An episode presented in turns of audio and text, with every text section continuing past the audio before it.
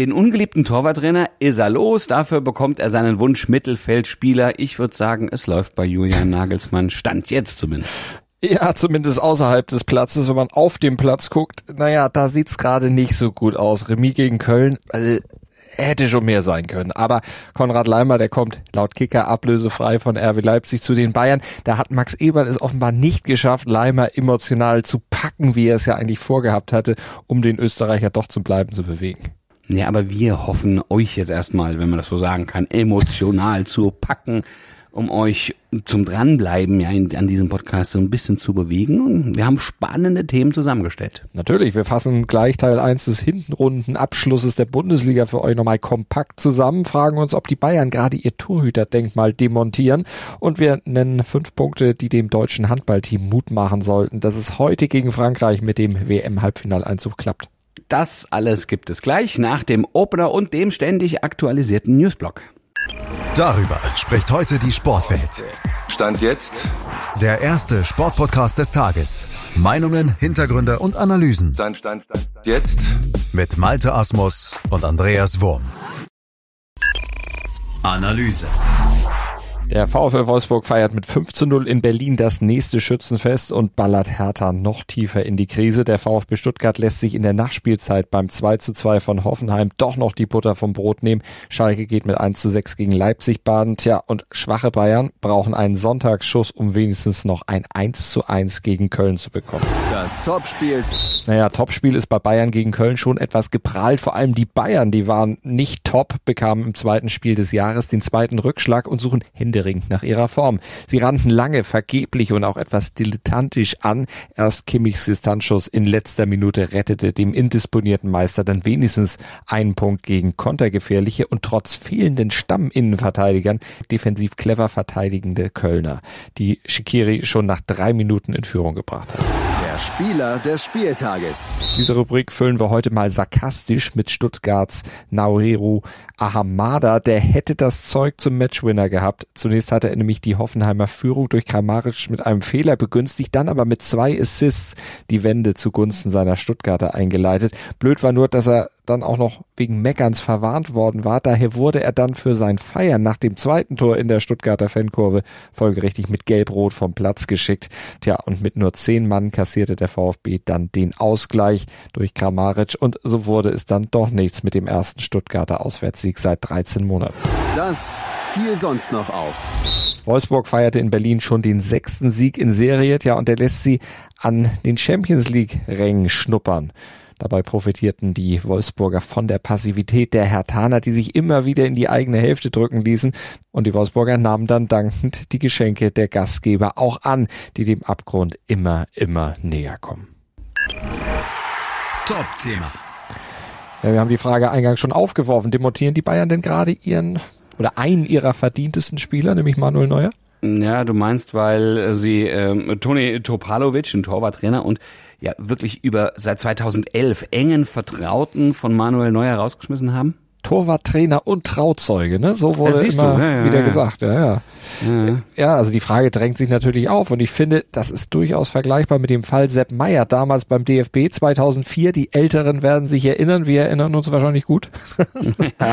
als äh, Jürgen Klinsmann damals als neuer Teamchef ja den Besen ansetzte und den Torwarttrainer Meyer rausschmiss, weil er eben keinen Bock mehr drauf hatte auf diesen Torwartstreit zwischen Olli Kahn und Jens Lehmann.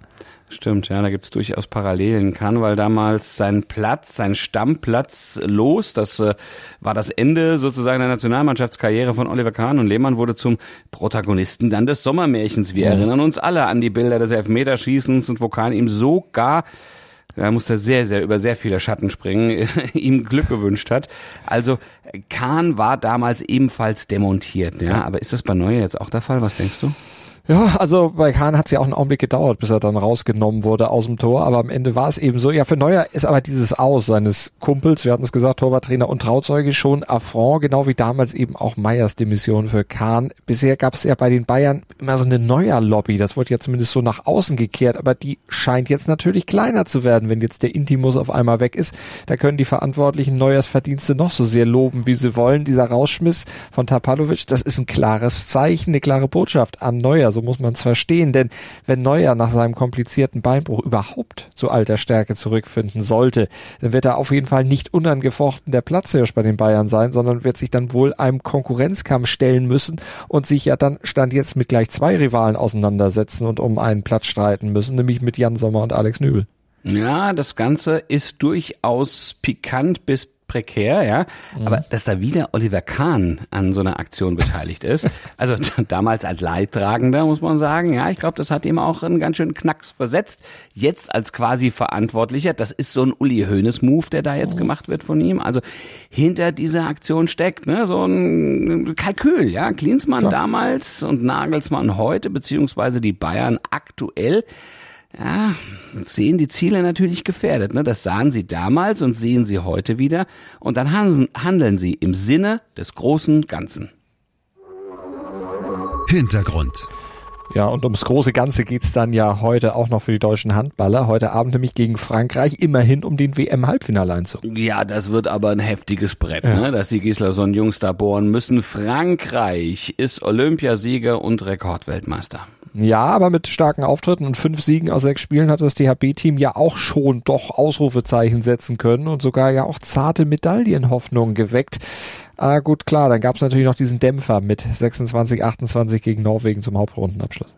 Ja, hätte absolut nicht äh, sein brauchen, aber naja, es passiert, ne? Aber trotzdem, also trotz dieses Dämpfers haben wir jetzt fünf Mutmacher gefunden, die Hoffnung machen auf einen Sieg gegen Frankreich und für einen Einzug ins Halbfinale. Ja, Punkt eins ist die Torhüterposition. Da steht bei Deutschland natürlich Andy Wolf im Kasten. Der hat bei dieser WM-Stand jetzt eine Fangquote von fast 40 Prozent vorzuweisen. Das ist bärenstark und damit weckt er Erinnerung natürlich an seine unglaubliche Form damals 2016 beim EM-Sieg und hat ja auch noch einen Vertreter, Joel Bierlehm.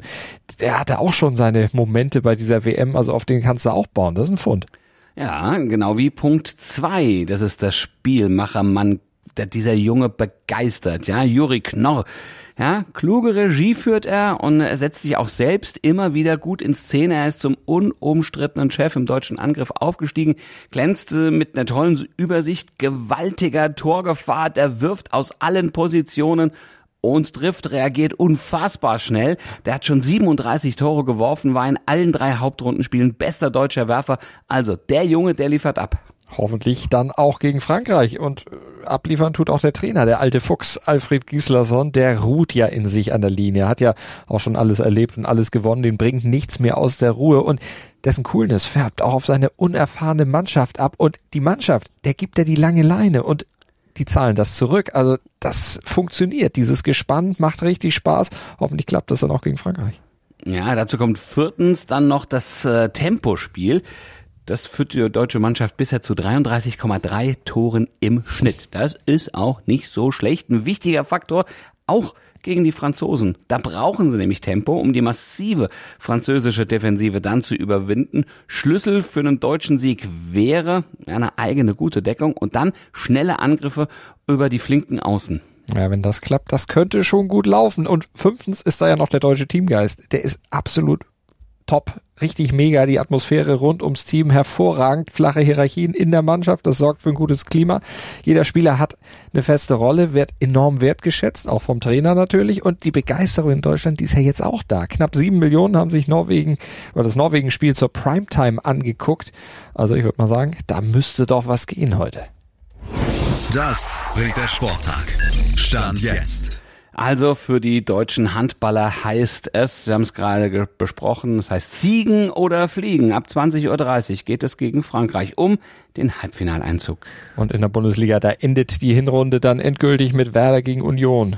Werder hat was gut zu machen. Borussia Dortmund beim FSV Mainz 05, da war ja bei den Dortmundern auch nicht alles so gut. Vorne Hui, hinten aber durchaus wieder Pfui. Mal gucken, wie es gegen die Mainzer ist. Dann haben wir noch Leverkusen wieder erstarkt nach dem Sieg gegen Gladbach, gegen Bochum. Freiburg hat auch wieder Gutmachung zu betreiben gegen die Mannschaft der Stunde, gegen Eintracht Frankfurt und Augsburg gegen Borussia Mönchengladbach, die beiden Unterlegenen vom Wochenende.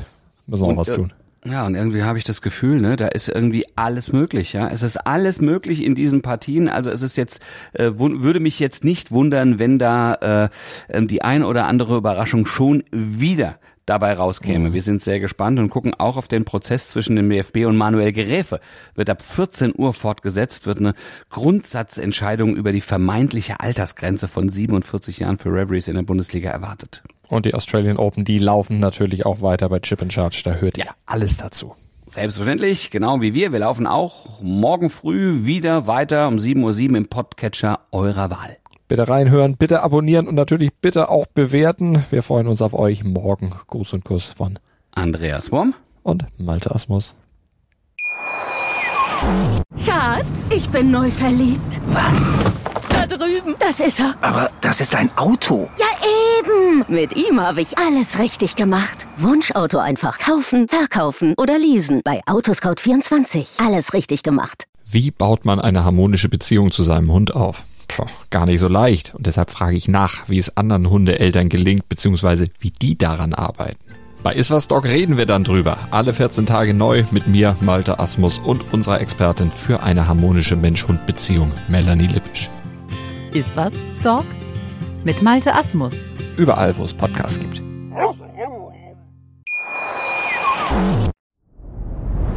Dir hat dieser Podcast gefallen? Dann klicke jetzt auf Abonnieren und empfehle ihn weiter.